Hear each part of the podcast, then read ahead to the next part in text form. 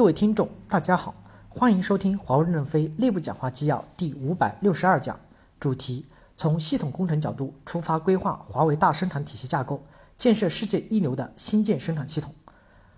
任正非在松山湖工厂沟通纪要，本文刊发于二零一八年二月二十四日，接上文。第三部分，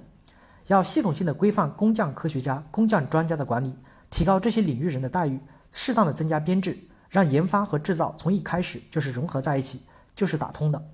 我们的生产过程不断的智能化，生产系统中越来越多的是工匠科学家、工匠专家。现在已经不再是做砖瓦砂石的时代，可能三到五年，我们每条线只有五到六个人，这五到六个人主要是维修维护工程师，生产人员怎么还叫工人呢？你们一定要破除迷信，在制造系统以后没有工人称呼，大小都是专家。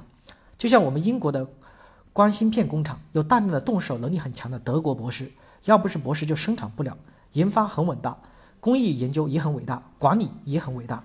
就是要去掉这个界限，才能有利于公司的全流通。因此，要系统性的规范工匠科学家、工匠专家的管理，提高他们的待遇。薪酬包怎么定呢？可以采用分享制，你们产生的贡献是多少，就分享一点钱嘛。这样制造和研发从头一开始就是融合在一起，就是打通了。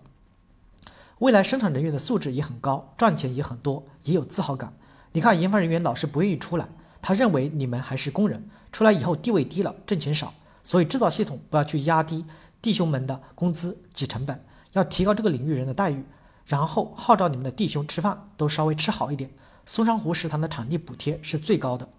三个实验室找到改进突破方向之后，还要规模化的引进一些优秀人才，适当的增加编制，要重视华为大生产体系的规划和设计。我们不仅要吸纳中国的博士和硕士进来。还要引入德国、日本等发达国家的优秀博士和硕士，学习大工业的概念，学习世界的先进制造。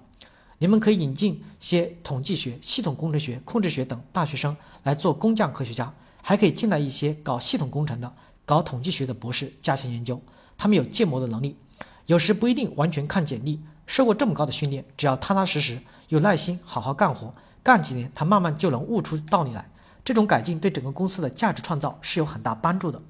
现在你们需要人工智能研究方面的人才，可以有三个来源。第一，整个软件研发体系集体转型合并到用服，中间会抽出一千人来补到各个战略机会点，可以去挖五到六个人进来。第二，二零一二实验室要整合一部分，里面有硬件、软件、物理的，划给陶景文做使能工程部和人工智能用，他一时吃不了那么多人，可以去挑几个人。李建国去找陶景文和李英涛要不足的高端的社会招聘，低端的别招了。留一点我们的员工转岗用，谁改行都能做，多找一些人充实你的队伍，未来三到五年的后备干部都放到德国和日本学习培养，训练未来的各级管理干部和专家。感谢大家的收听，敬请期待下一讲内容。